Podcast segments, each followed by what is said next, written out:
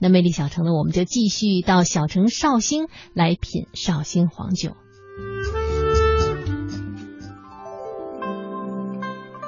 在绍兴，饮酒者并不都是文人，但文人大多都嗜酒。绍兴黄酒的美味陶醉了诸多文人墨客、名人志士等千古风流的人物，演绎了无数人文佳话。最令人称道的是属曲水流觞这一千古风雅酒会。东晋永和九年，大书法家王羲之和当时的名士四十二人在会稽兰亭举行了一场别开生面的诗歌会，曲酒流觞，即兴赋诗。王羲之更是乘着酒劲，写下了名震千古的《兰亭集序》。传说王羲之后来多次书写都不能达到原来的境界，不仅表明艺术珍品需在天人合一的环境下造就，也在一定程度上表明了酒的神力。唐宋大诗人、大词人也对酒有情有独钟，经常借酒抒情。中央人民广播电台华夏之声副总监朱雄朝。酒是我们人们生活当中的必需品，《诗经》里面有三十多首诗写到了酒，占全部诗集的十分之一。据郭沫若考证，李白的现存的诗里面有百分之十七说到了酒。这些酒，我想更多的是黄酒。现在一般的观点，我国是从宋朝开始有了蒸馏酒的，也就是白酒。唐朝是没有白酒的，如果有的话，由于由于提纯的原因。啊，度数也不会太高，因为白酒的酒劲很大，啤啤酒的酒劲又相对较小。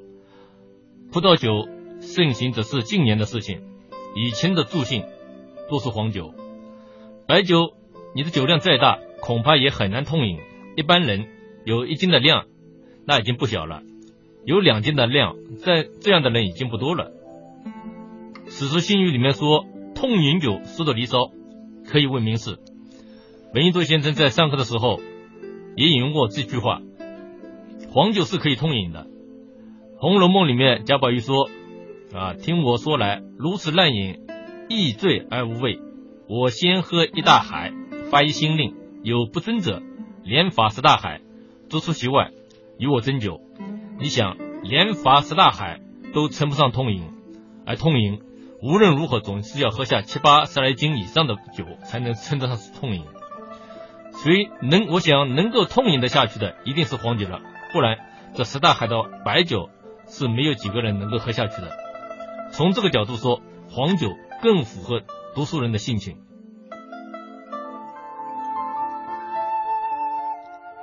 贺知章晚年从长安回到故乡，寓居鉴湖一曲，饮酒自娱。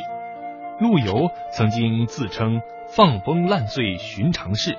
他在《酒中抒怀》一诗中写道：“平生百事懒，唯酒不待劝”，表达了他对酒的喜爱之情。大兴在二十度左右、十五度以上这个样子的，它容易生鼻塞。一鼻塞以后呢，生鼻鼻塞了以后呢，就解意识活跃了，它跟血意识配合作用，所以这时候呢，人产生了个什么东西呢？特别兴奋，特别兴奋表现在哪里？他这个想象啊，特别丰富，特别的丰富。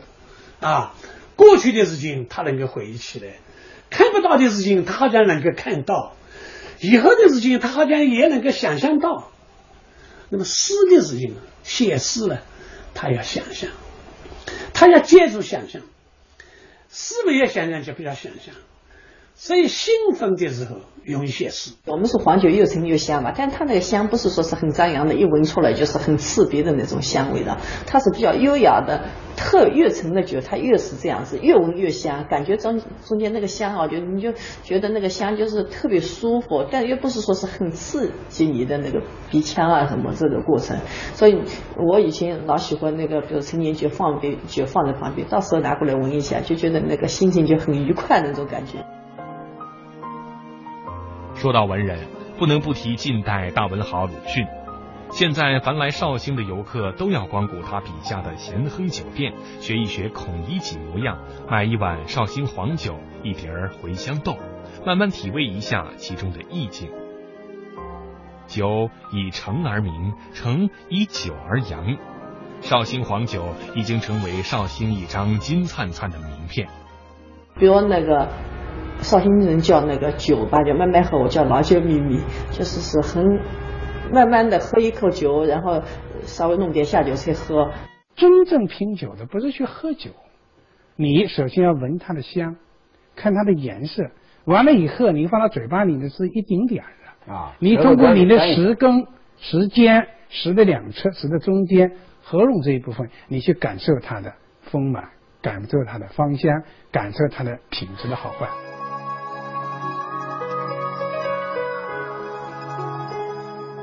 绍兴黄酒品种甚多，著名的有女儿红、加饭酒、花雕酒、善酿酒、香雪酒等。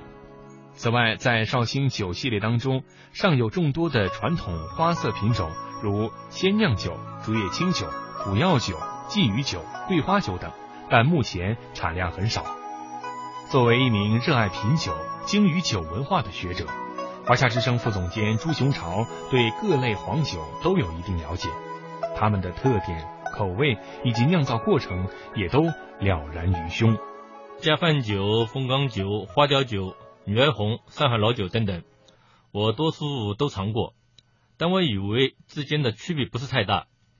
绍兴因为是中国古代产酒最繁盛的地区之一，绍兴黄酒因为产量大，所以现在几乎成了黄酒的代名词。绍兴黄酒以大米等谷物为原料，经过蒸煮、糖化、发酵、压滤而成。黄酒有很多品种，根据糖分的含量，可以分成干型黄酒、半干型黄酒、半甜型黄酒和甜型黄酒四种。绍兴黄酒色泽橙黄到深褐色，口感浓郁醇香，柔和鲜爽。在众多文学作品当中，《女儿红》是不能不提的，因为在这酒名的背后隐藏了一段典故传说。传说早年间，绍兴有户人家，丈夫一直想要个儿子，拜了观音，求了药方，终于盼到妻子怀孕。丈夫特别高兴，觉得即将是个大胖小子，十拿九稳。于是他准备请街坊四邻喝酒庆祝，与他分享喜悦。他早早便买下一坛黄酒，等着儿子的出世。妻子临盆，诞下一女婴，丈夫非常失望。盼了多年，就这么个心愿，现在就多了眼前这么个黄毛小丫头，失望透顶，再也无心宴请四邻。一坛子好酒，自然也是无心再喝，就暂且埋在了院子里的一棵树下。女儿渐渐长大，乖巧懂事。漂亮可爱，常常把夫妻二人逗得很开心，又很会做女红，常常帮助父母料理家事。这位父亲也渐渐发觉，有个女儿在身边是挺幸福的事。十八年过去了，女儿要出嫁了，父亲这次却是请了亲朋好友来摆宴席。所有来祝贺的人都说他有福气，生了这么一个好女儿。这位父亲也终于觉得不舍。大家高兴，宴席一直持续着，酒都不够了。他猛然想起当年曾经埋在树下的那坛酒，酒坛开封，香气扑鼻，亲友们纷纷围拢过来，要求品尝。还嗔怪他藏了这么香的好酒，早不拿出来。他也觉得意外，无心埋下的酒竟然变成如此芳香醇厚的佳酿。宾客连忙问：“此酒何名？”这位父亲望着自己长大成人的女儿，想起当年女儿刚出生的情景，心生感慨。也突然为这坛酒想到了一个好名字。呃，绍兴黄酒著名的女儿红是这样的，很有民俗的特点。绍兴当地的群众生了闺女满月以后，做父母的特意要为她酿制数坛美酒，埋入地下。待女儿长大出嫁时，用作陪嫁或者来招待宾客，所以叫做女儿红。也叫做女儿酒。又因装酒的坛子会以彩涂，所以说又叫花雕酒。这是绍兴黄酒中最陈的一种。这个风俗后来演化到生男孩的时候，也一样酿酒埋入地下，并在酒坛上涂上了朱红。这种酒叫做状元红。《南方花木传》里面称女儿红酒叫做奇味绝美。清朝文人袁枚在《随园诗单》里说：“绍兴酒如清官廉吏，不掺一毫假，而其味方真。”所以说，他常称绍兴酒为名士。女儿酒跟这个花雕酒啊，有有有纯生关系的，有连带关系的。哪个连带呢？就是女儿酒那个是光拿出来以后，在清冰块的时候，有时光要画上花，雕上花。那个时光，雕花把花雕跟雕花倒过来讲一下，在这种酒慢慢的作为一种即将如意的这种强者，那么把这个酒引入到花家酒。陈酿村前柳色新，柳花争衬翁头春。红蓝桥外清旗影，一色清音复酒人。这是晚清文史大师李慈铭对昔日绍兴酿酒村落的描绘。随着历史的发展，黄酒在酒类市场当中的份额比之白酒和啤酒还有很大差距，这就要求我们在保护和传承上要进一步挖掘黄酒的潜力。中国酿酒工业协会副会长傅建伟：更重要的问题是创新问题。原来在消费者的心智资源当中已经产生了一个空缺。我们如何如何把这个空缺去填起？需要我们不断的去引导他们。北方的销量每年在百分之三十七、四十以上的增长，这个是最好。每年在这样增长。有业内人士表示，现在有不少企业对文化趋之若鹜，纷纷以文化为卖点，充分挖掘企业品牌所蕴含的文化内涵。